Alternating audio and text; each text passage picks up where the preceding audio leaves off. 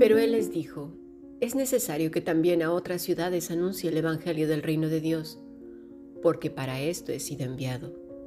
Y predicaba en las sinagogas de Galilea.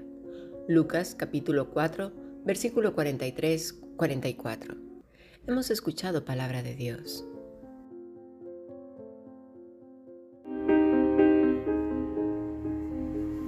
La Fundación Bíblica te invita a participar tanto de esta aula internacional hoy apegados a él, como sus cursos online en mol.fundacionbiblica.com. También Adoración de Siervos todos los martes a las 7.30 de la tarde España a través de nuestro canal de YouTube. Para cualquier información escribe a fundacionbiblica.gmail.com. Aprendamos juntos del Maestro. Te esperamos.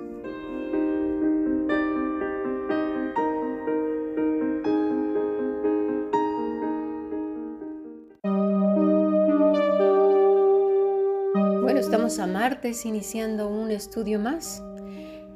Específicamente estamos analizando la palabra necesidad. ¿Qué es lo que realmente necesitamos? Desde que el hombre cometió el pecado de alta traición, su necesidad ha sido satisfacerse a sí mismo y no a Dios. Bien lo dijo Satanás en Génesis 3:5. Dice así, sino que sabe Dios que el día que comáis de él, o sea, del fruto, serán abiertos vuestros ojos y seréis como Dios, sabiendo el bien y el mal. El hombre se rendiría culto a sí mismo. Esa necesidad de ser el centro de todo y en todo ha llegado a tal punto que la envidia Cegó a Caín, por ejemplo, venido a ser el cáncer de todos los hombres, los celos y finalmente el crimen. No nos debería extrañar que siempre pensamos que la historia se redunda en nosotros y que todo es nosotros mismos.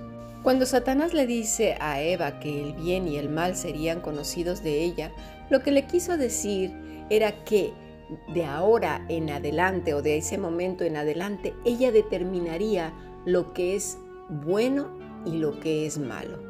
Algo que solamente le corresponde a Dios.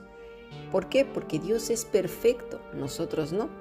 Mira, tal era la inutilidad de Eva, aún en la perfección limitada, ¿eh? porque no era Dios. No supo elegir bien porque si hubiera sabido que Satanás la estaba engañando, le hubiese dado una patada que hubiera salido volando a Plutón, pero no fue así. El bien y el mal siempre estará en las manos de Dios y es lo mejor.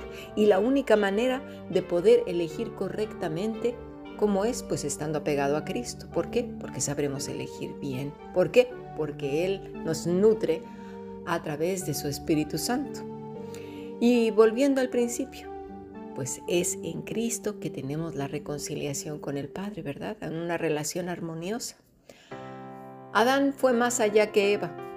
De manera consciente obedece más a un ser humano caído que a Dios mismo. También su elección fue equivocada.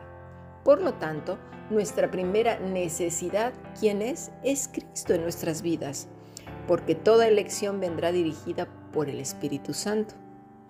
Veamos qué nos dicen los economistas en cuanto a las necesidades de los hombres, el hombre actual.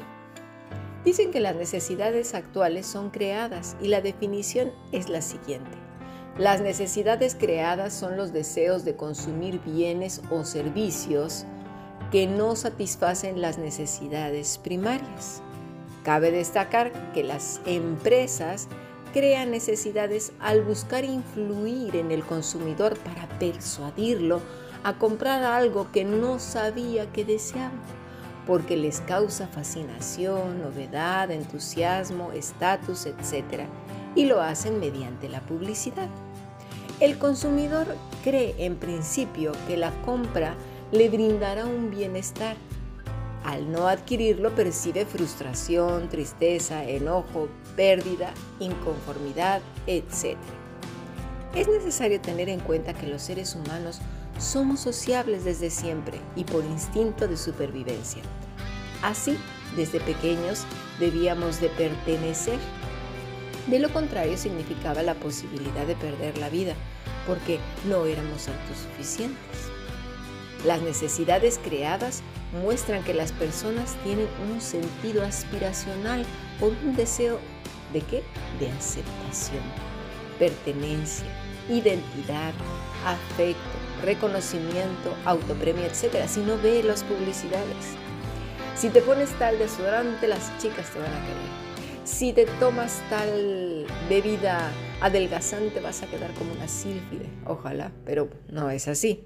Si te compras ese vestido, te verás preciosa y bueno, serás la estrella. Y así es un suma y sigue. Los niños, si ven los juguetes, con esos juguetes serás tan feliz, te vas a divertir tanto. Y resulta, todos los padres lo sabemos, que el niño abre la caja, arroja por ahí el juguete y se queda jugando con la caja. A que no era así.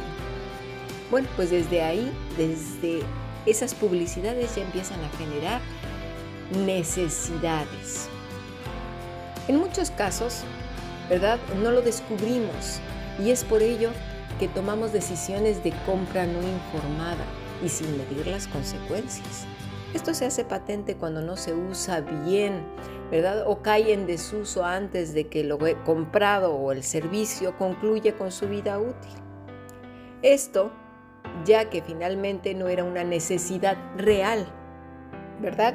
El hecho de combatir para ser vistos y cuando se ha luchado y no se logra el objetivo soñado e imaginado, el grado de desaliento, rabia, resentimiento es tal que los daños emocionales se hacen aún más hondos. Lo vemos en todas las redes sociales.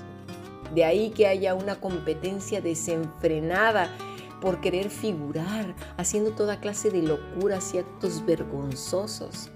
Así pues, desde los más sencillos e inocentes aparentemente hasta los más rocambolescos. Daré algunos ejemplos de este tipo de necesidades, aunque ya acabo de decir el hecho de salir en las redes. Comprar eh, una membresía anual para ejercitarse en algún gimnasio al que solo se acudió el primer mes. Comprar un vestido de moda que al final no se usa porque no es cómodo o no luce como se esperaba. Comprar bebidas carbonatadas o con gas comprar eh, un auto deportivo o, una bicicleta o cosas que para hacer ejercicio y aparatejos uno y otro y al final quedan arrumbados ahí para siempre. Compra de algún postre, golosina, bollería que al final no se consumió porque simplemente se compró para satisfacer un antojo y no la necesidad de alimentarse compra de un nuevo móvil o teléfono celular cuando el que se tiene pues todavía tiene una vida útil. Recoger y aceptar, por ejemplo, cosas que no sirven para nada, acumulando y acumulando cosas y ropa y más cosas. Comprar pastillas, batidos, alimentos de dieta que van quedando ahí rezagados, ahí en, en un almacén y se dejan, ¿verdad? Muy pronto por su alto valor, dejando una sensación de pérdida, de desaliento y de derrota. Así pues, la falta de un consumo responsable impacta a los consumidores al ceder ante lo atractivo que resulta un producto que en realidad no se necesita, por lo que merma su presupuesto y en, algunos casos se compromete el ingreso futuro mediante el endeudamiento la escasez económica, vaciedad, insatisfacción, desasosiego, cansancio de la vida, apatía, ansiedad. Por lo tanto, vemos que ese bien y ese mal en nuestra consideración, a que no da resultado, ¿verdad? Todo lo que trae es fracaso. Si hiciéramos a lo mejor un recuento de aquellas cosas que hemos comprado y que han quedado ahí arrumbadas en algún rincón de la casa, nos daríamos cuenta de cuánto dinero hemos gastado que no era necesario. Pero claro, nos han implantado una necesidad que no teníamos. Y ese corazón lleno de deseos, una vez que tiene lo que quiere, siempre dirá, sí, pero yo quería esto, sí, pero yo esperaba aquello, sí, pero yo quería más aplausos, sí, pero yo quería más sonrisas, sí, pero yo quería que me dijeran esto, pero es, estas palabras un corazón que no es satisfecho con nada.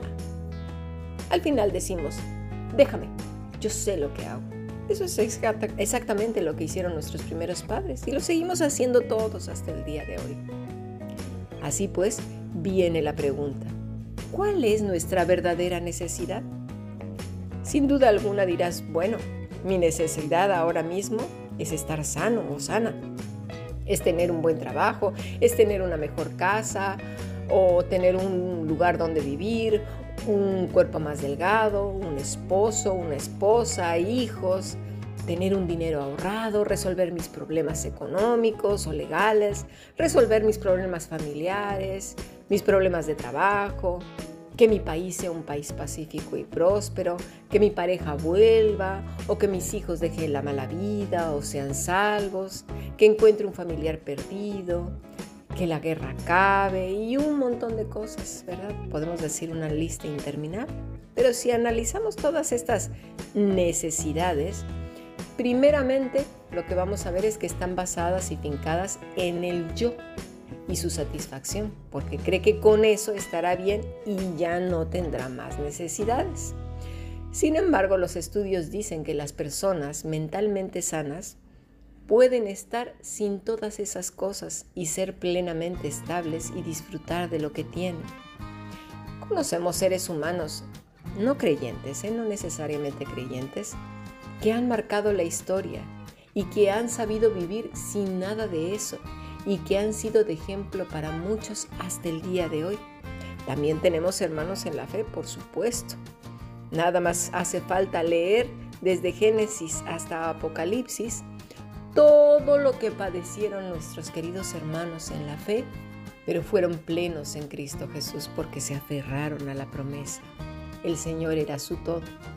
Por lo tanto, y aunque el amor y el afecto son necesarios para todo ser humano, la evidencia nos dice por Adán y Eva que Dios era su suficiencia y no otro ser humano. Obviamente, todas las personas necesitamos de una familia, Claro que sí, de los padres y de recibir su amor. Pero a causa de la caída ese amor es imperfecto. Y obviamente con más razón la necesidad del hombre solamente y únicamente puede ser suplida por Dios, ya que los padres humanos somos imperfectos y la crianza siempre será caracterizada por esas imperfecciones. Por lo que nuestro bien y mal será lo que apliquemos a ese niño los descalificativos o no, los azotes o no, la prohibición o no, el afecto físico o no, el buen ejemplo o no y una serie de etcéteras, ¿verdad? Además, cada padre trae consigo sus propios traumas y sus fantasmas, y esos mismos son vaciados como un recipiente para hacer un batido dentro del corazón de nuestros pequeños, porque, eh, o sea, contribuye el padre y contribuye la madre y todo va a recaer sobre el pequeño. ¿Necesitamos o no de Cristo? Por supuesto que sí.